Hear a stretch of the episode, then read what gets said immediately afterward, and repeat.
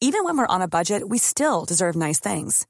Quince is a place to scoop up stunning high-end goods for 50 to 80% less than similar brands.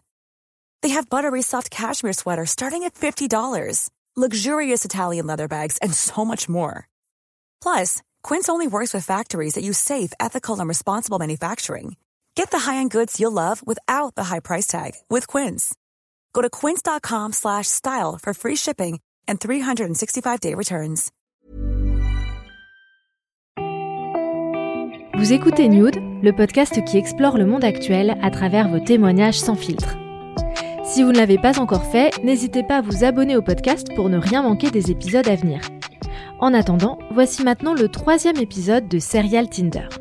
Aujourd'hui, un quart des Français a déjà été inscrit sur une appli de rencontre et près de la moitié pour les moins de 34 ans. Avec cette série de témoignages, j'ai voulu plonger dans cet univers de la rencontre dématérialisée, raconté par ceux qui l'ont vécu tous de manière très différente. Ils se sont mis à nu pour nous dévoiler leurs doutes et leurs moments de grâce. En filigrane, ils interrogent la séduction à l'heure d'Internet et ce que ces applis disent de la rencontre amoureuse ou pas au XXIe siècle? Aujourd'hui, c'est Olivier qui nous raconte son histoire. En s'inscrivant pour rigoler avec une amie, il ne pense pas s'embarquer dans un jeu dont il va mettre plusieurs années à comprendre les règles, avant de développer un œil critique sur les applis et de se décider à les utiliser à sa manière. Comment maîtriser les lois de ce nouvel art de la drague? Comment établir un lien dans ce monde digital qui paradoxalement nous déconnecte les uns des autres? Et une fois que l'on parvient à avoir du succès, comment échapper à l'illusion de l'infini qui nous fait croire que la prochaine rencontre sera toujours mieux?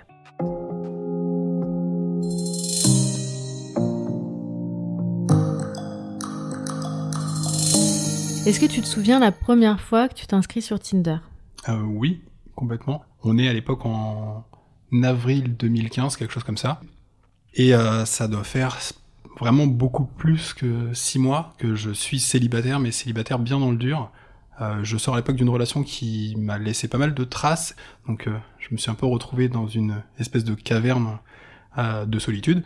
Et au bout d'un moment, je me suis dit, bah maintenant, il est un peu de temps d'en sortir. Et je me souviens très bien, je suis avec une amie qui habite à Montpellier. On est au téléphone tous les deux. Elle me demande comme d'habitude, est-ce que t'as quelqu'un? Je dis, ah non, non, puis là, ça fait vraiment, vraiment longtemps. Et du coup, la question, le sujet Tinder vient sur euh, le tapis et euh, l'un ou l'autre, je me souviens plus lequel, dit euh, vas-y viens on installe, on voit à quoi ça ressemble. Donc on passe un petit moment à essayer de se créer un profil, à mettre une photo, à télécharger, à essayer de à flipper parce qu'en fait quand tu t'inscris, tu t'inscris via ton compte Facebook et tu dis mon dieu, j'espère que tous mes contacts ne vont pas voir que j'ai installé ce truc là. Et tu tu commences ensuite à swiper. Et comme on était tous les deux en visio on pouvait se montrer des photos et on disait bah t'en penses quoi? Lui oui, elle non, machin. Et oui, non, j'ai un match en plein milieu de la soirée. Et là, euh, vraiment, euh, je suis complètement déstabilisé. Qu'est-ce qu'on fait maintenant, quoi Mais très rapidement, euh, j'ai une proposition pour rejoindre un site payant pour voir des striptease. et j'ai éclaté de rire. et c'était ma première rencontre, mon premier échange sur une application de rencontre.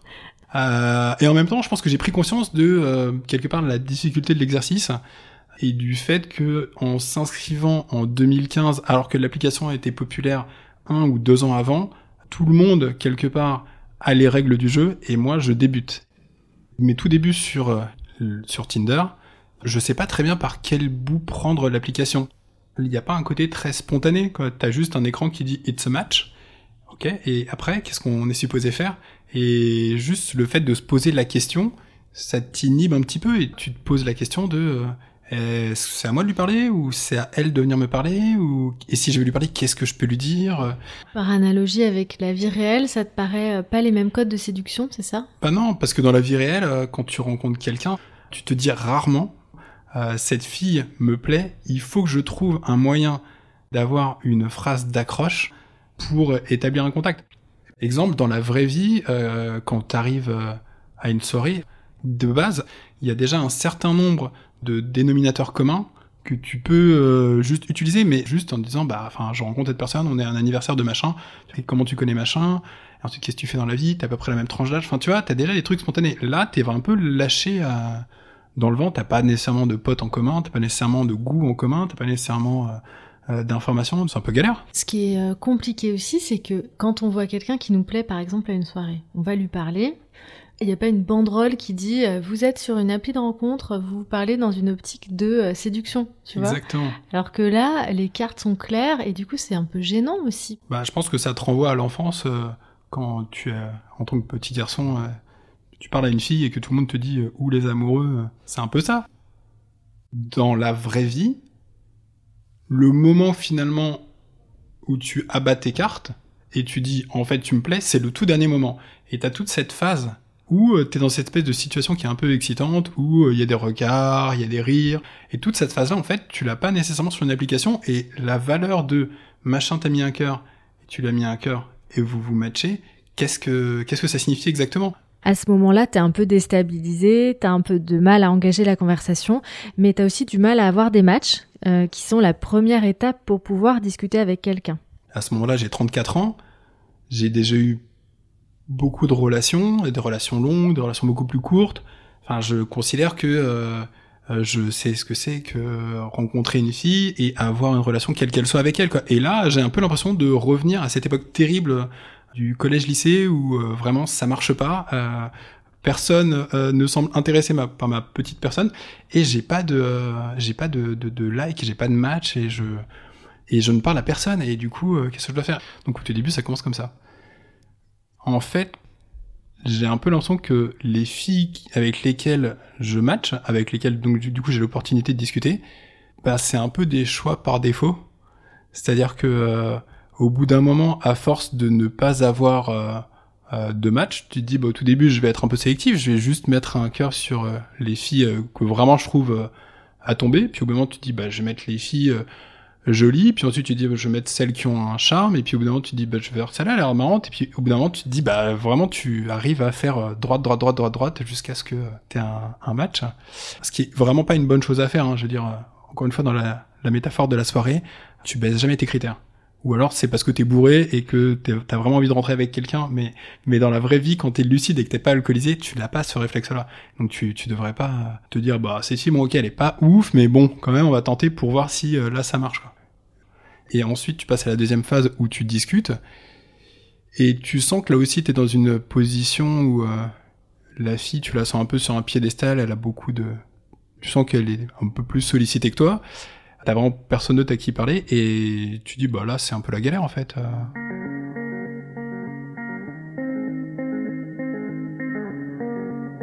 Du coup, comme ça ne marche pas, je demande autour de moi, et comme j'ai beaucoup d'amis filles, je, montre mon profil en disant mais pourquoi est-ce que je galère autant euh? Et quand elles regardent mon profil, euh, elles me disent mais en fait tes photos ne vont pas. Il faut que tu changes ces photos. Euh. Si l'objectif c'est de te mettre en valeur, bah ça marche pas. Bah utilise plutôt celle-là, celle-là. C'était quoi qui n'allait pas selon elle? Mais incapable de te dire. Je, vraiment, pour moi, c'était une photo de moi, une photo de moi, une photo de moi, et à la place, j'avais une photo de moi, une photo de moi, une photo de moi. En tout cas, ça marche. Grâce à ces nouvelles photos de profil, gros succès. Et tu te retrouves avec 50 matchs. Sauf que là, ça pose un autre problème. Ben, quand t'as, en fait, quand t'as 50 matchs, tu fais pas de choix.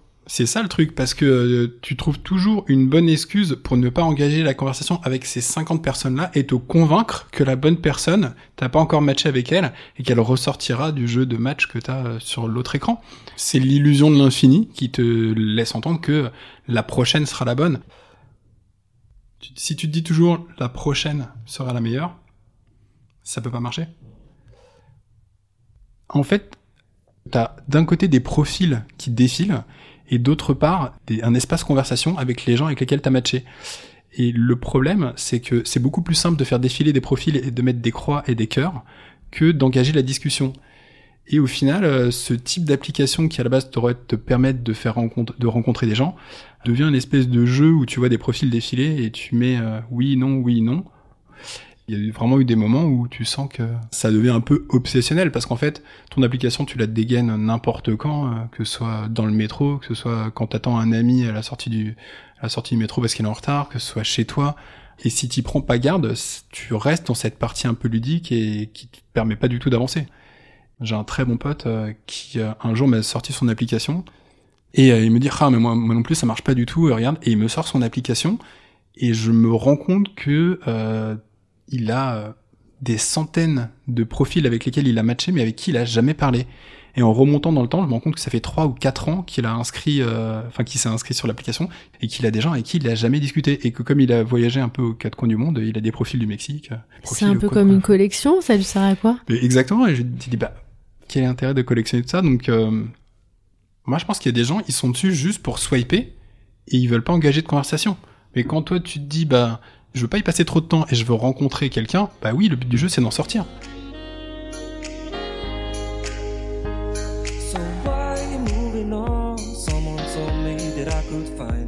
Du coup, tu commences à te poser des questions, euh, tu lis pas mal de choses sur l'appli et en faisant ta propre analyse en fait de son fonctionnement, ça va t'aider à comprendre un peu mieux ce que tu veux.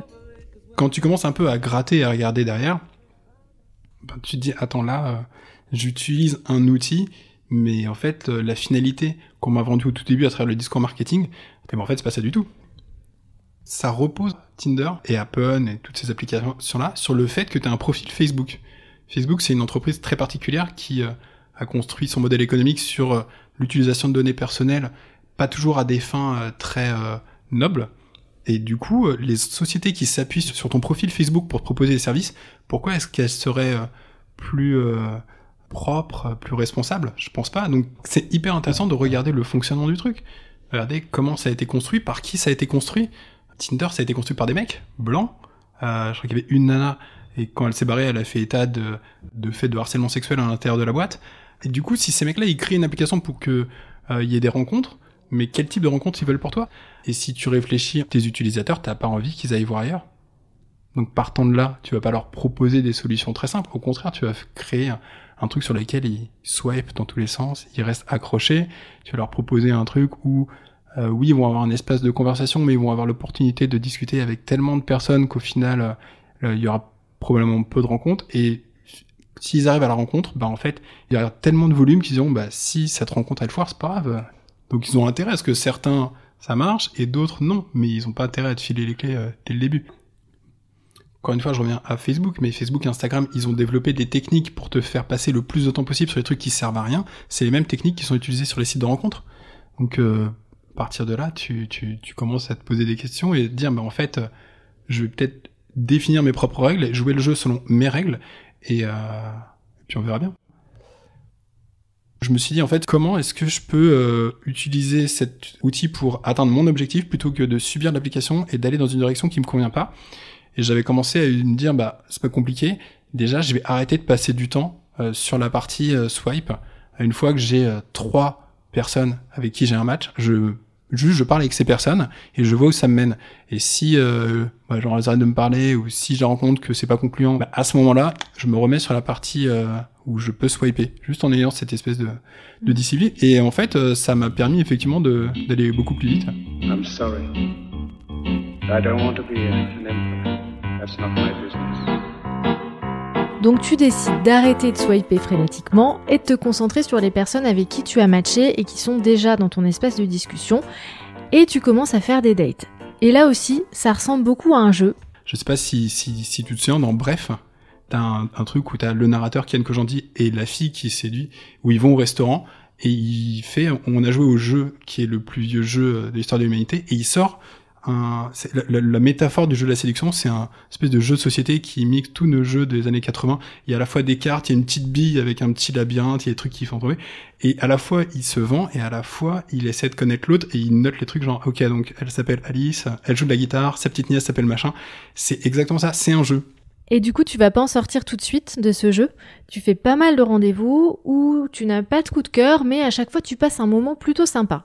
Sauf que parfois, rencontrer des inconnus, ça peut réserver des surprises. C'était tout début de l'année, bah oui, c'était euh, le 14 février 2018 et euh, la Saint-Valentin. En fait, euh, j'ai un match quelques jours avant avec une fille qui a l'air très très douce, très gentille, très réservée sur les photos. Et euh, je lui envoie un message, euh, elle, me, elle, me, répond Qu'est-ce que tu fais dans la vie? Je me dis Bah tiens, elle n'a pas répondu à mon message, elle me fait une question, une question un peu ciblée. Je lui dis Bah, je suis juriste. Elle me dit T'habites où? À Paris. Elle me dit C'est quoi tes centres d'intérêt? Je, bah, en fait, là, on est dans une espèce de question-réponse qui est un peu bizarre. Ça te donne l'impression d'avoir quelqu'un avec une, une feuille avec des cases à cocher Et ensuite, elle me dit, euh, et euh, tu fais quelle taille? Et je dis, écoute, je fais 1m78. Elle me dit, d'accord. Elle me fait, est-ce que tu es dispo pour un verre? Et là, je fais, mais alors là, vraiment, euh, on a, sur la base de quatre questions avec des réponses quand même très neutres, on est arrivé à ce niveau-là de... Ça me plaît pas trop, mais bon, après tout, euh, on verra au moment du verre, quoi. Et là commence une partie un peu compliquée où euh, elle veut qu'on se voit, mais elle ne veut pas que ce soit dans Paris, elle veut que ce soit à l'extérieur de Paris, à côté de chez elle, et moi, c'est vraiment à l'opposé de là où j'habite. Enfin, c'est compliqué pour moi de m'y rendre, et euh, surtout, elle se montre assez inflexible. C'est vraiment là ou pas autrement, quoi. Et elle essaie de me faire miroiter qu'il se passera un truc entre nous euh, si je viens là, et je fais, mais c'est encore plus sinistre, en fait, comme, comme message. Je veux pas rentrer là-dedans, quoi. En fait, c'est pas la question du lieu, mais c'est vraiment plutôt la question, je me dis, mais en fait, comment je peux me projeter avec une fille comme ça si le lieu de notre premier rendez-vous commence à devenir une espèce d'objet de négo où euh, elle fait pas de compromis. Et je lui dis, écoute, laisse tomber, euh, on en reste là. Et là, elle est beaucoup plus euh, souple. Et après beaucoup d'échanges, on convient finalement d'un verre proche de mon boulot, mais quand même pas tout à côté. Et surtout, hasard du calendrier, une des seules dispo que j'ai, c'est le soir du 14 février donc la Saint-Valentin, donc avec elle. Et du coup, évidemment, c'est à moi de choisir le resto. Je regarde sur lafourchette.com pour voir un resto euh, ouvert. Il y a que des restos qui coûtent une fortune pour euh, le, la Saint-Valentin. J'y vais en Uber. Euh, le chauffeur Uber me demande ce que je vais faire. Je lui dis bah j'ai un rendez-vous et là le mec se sent pousser des ailes et me se dit bah je vais le coacher. je vais être coach en séduction et je vais expliquer ce qu'il doit faire. Mais vraiment je pense que c'est voué à l'échec cette soirée. La fille se pointe avec 45 minutes de retard ce qui est très très long hein, quand tu sais pas exactement ce que tu fous là et que t'attends quelqu'un. Et elle commence euh, la soirée en me disant je me suis garé sur une place euh, interdite. Et voilà. Et elle se met à vider son sac et à parler, parler. Et en fait, euh, je me retrouve avec quelqu'un qui n'est pas du tout la personne que j'ai cru percevoir à travers les photos. Là, j'ai vraiment une grande gueule, très rentre dedans, donc ce qui me fait marrer. Mais je me dis ah oui vraiment, il va vraiment vraiment rien se passer. et très rapidement, j'avais la question mais quel est ton problème avec Paris en fait? Pourquoi est-ce que tu refuses d'avoir des, rendez-vous sur Paris? Et donc euh, c'était, ben moi j'ai une voiture, euh, c'est très compliqué euh, pour se garer dans Paris, donc je veux pas que ce soit à Paris. Et je lui dis, mais donc du coup tous tes rendez-vous que tu as, ils se font en banlieue. Elle me dit bah oui oui. Elle m'a dit mais des fois il y a un mec une fois il est venu et franchement il me plaisait pas donc au bout de cinq minutes j'ai dit j'étais fatigué je me suis levé je suis parti. Je lui dis mais en fait cette personne a peut-être traversé l'île de France. Enfin c'est vraiment pas sympa quoi. Elle me dit bah c'est pas grave c'est les filles les, les filles choisissent les filles décident. Et je pense qu'au bout d'une grosseur, elle s'est levée, après m'avoir répété deux fois je suis garé sur une place interdite, elle s'est levée mais comme un diable sur sa chaise en disant il faut que je parte, euh, j'ai peur que ma voiture soit enlevée. Et elle s'est levée tellement vite, elle est sortie euh, du restaurant pour aller payer que la table à côté m'a regardé et j'ai dit on est en train de vivre un date un peu catastrophique, je vous le cache pas, c'est compliqué mais voilà. Je me lève, je vais payer vraiment, pour le coup, je me, je me suis fait zéro scrupule, 50-50 chacun. On sort et là, il fait froid, 14 février, et elle me dit, je ne sais plus où j'ai garé ma voiture. Étant quelqu'un de gentil, je me suis dit, je vais pas la laisser euh, dans un endroit qu'elle connaît pas, sans savoir où est sa voiture. Je vais l'aider, quoi. Et on commence à marcher, et son téléphone sonne. Elle décroche, et c'est son frère au téléphone qui lui annonce que euh, il vient d'avoir une petite fille. Et donc je me retrouve embringué dans une conversation qui me dépasse et ne m'intéresse pas du tout, où euh, elle, euh, elle est là, genre, ah, elle demande plein de, de détails sur l'accouchement, mais surtout, point important, elle nous perd dans la ville. On commence à marcher et je ne sais pas où nous sommes, je ne sais pas où nous allons et je suis obligé de lui faire confiance sans savoir euh, jusqu'où on va. Et surtout, il fait très froid et je grelotte. Et vraiment, au bout d'un moment, elle finit par raccrocher et elle lève la tête en disant mais on est où? Et là, je fais mais je sais pas, moi depuis tout à l'heure, je te suis parce que je ne sais pas nous-mêmes, moi-même où on se situe. Et elle me dit mais c'est pas ça du tout. Euh, on rebrousse chemin. on rebrousse chemin, c'est très long. Là vraiment c'est le stade assaut où moi j'ai plus rien à dire. C'est comment c'est un peu chiant. Et on remarche, on retourne devant le resto où on était sorti. Et là, elle réalise que sa voiture était vraiment juste en face, dans la rue perpendiculaire. Vraiment, je lui dis, euh, je lui mais excuse-moi, est-ce que tu peux me ramener au métro au moins? Parce que j'ai un peu froid quand même. Et là, elle, elle me dit, euh, bah euh, chacun sa merde. Elle fait demi-tour et elle se barre. Et là, je fais, What? Mais qu'est-ce que c'est que ce délire? J'ai jamais payé pour ça, quoi. Donc j'appelle un pote sur le chemin du retour en disant, je raconte tout, et il me dit, mais l'histoire de la voiture garée sur une place handicapée, mon gars, c'est un pipeau. C'est juste une excuse foireuse pour se barrer, quoi. Ah, je pense aussi, machin. Je balance des messages à tous les gens que j'avais prévenus de ce date catastrophique pour leur faire un débrief. Ils étaient tous morts de rire. Et au bout d'un moment, je lui balance un message à elle en disant, écoute, je veux juste une information sur cette soirée. Est-ce que le coup de la place handicapée, c'était euh, pour déconner ou pas? Et elle me dit, pas du tout. Elle me dit, j'étais vraiment sur une place handicapée. Euh, c'était pas un, truc pour me barrer plus rapidement. J'étais vraiment hyper stressé. D'ailleurs, je pense que ça s'est ressenti pendant la soirée. Alors un petit peu. J'ai vraiment senti que t'étais un petit peu euh, sur les nerfs. Et elle me dit quand même, écoute, tu m'as plu. J'ai très envie de te revoir. Et là, tu dis, ah, alors c'est très gentil, prenons le temps d'y réfléchir. Et je ne l'ai plus jamais recontacté. Donc euh, voilà, j'ai un date pourri, c'est celui-là. Euh, je le garderai à jamais.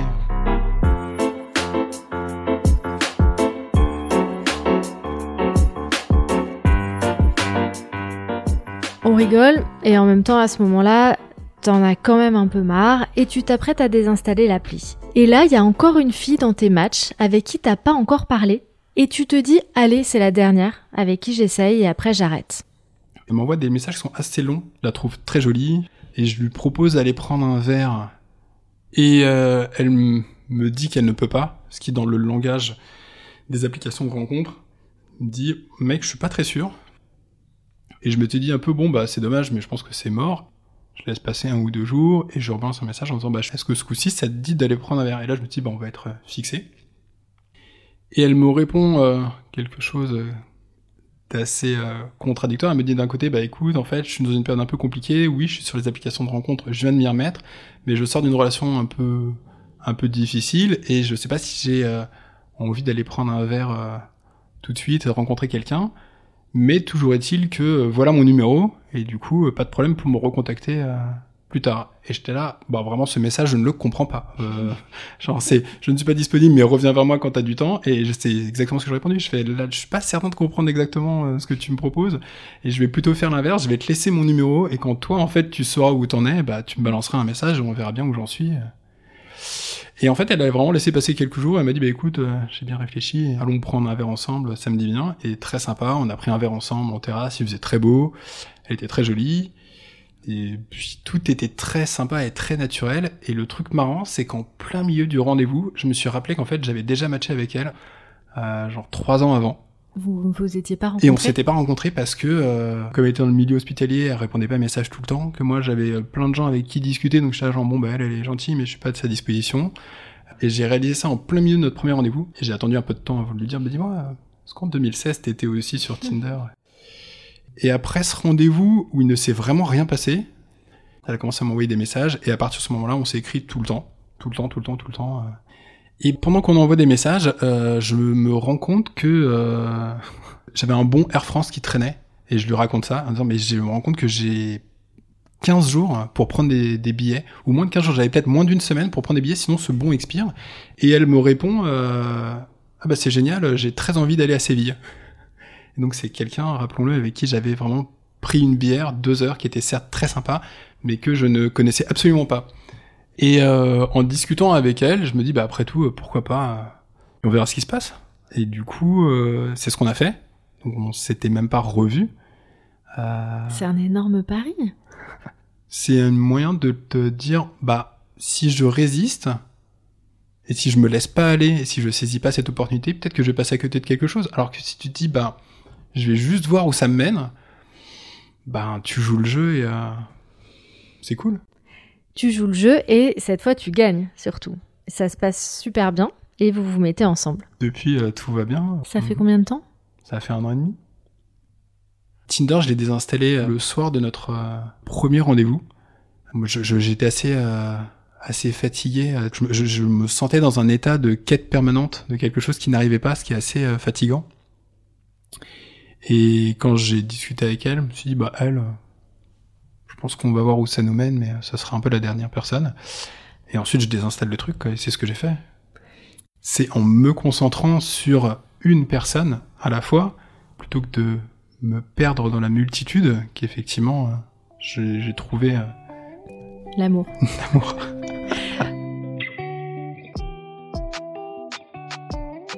Olivier est un peu pudique quand il en parle, mais il est très amoureux, je vous le confirme, et il a même emménagé avec sa copine. Un grand merci à lui pour son témoignage, j'espère que vous avez aimé cet épisode. Si vous avez envie de me soutenir, vous pouvez me laisser des étoiles et des commentaires sur Apple Podcast et si vous voulez m'écrire, réagir aux épisodes ou découvrir les coulisses du podcast, venez sur Instagram, il suffit de chercher Newt Podcast. On se retrouve bientôt avec le quatrième et dernier épisode de Serial Tinder et ensuite je vous proposerai d'autres histoires très personnelles sur des thématiques de société. A très vite pour un nouveau témoignage sans filtre.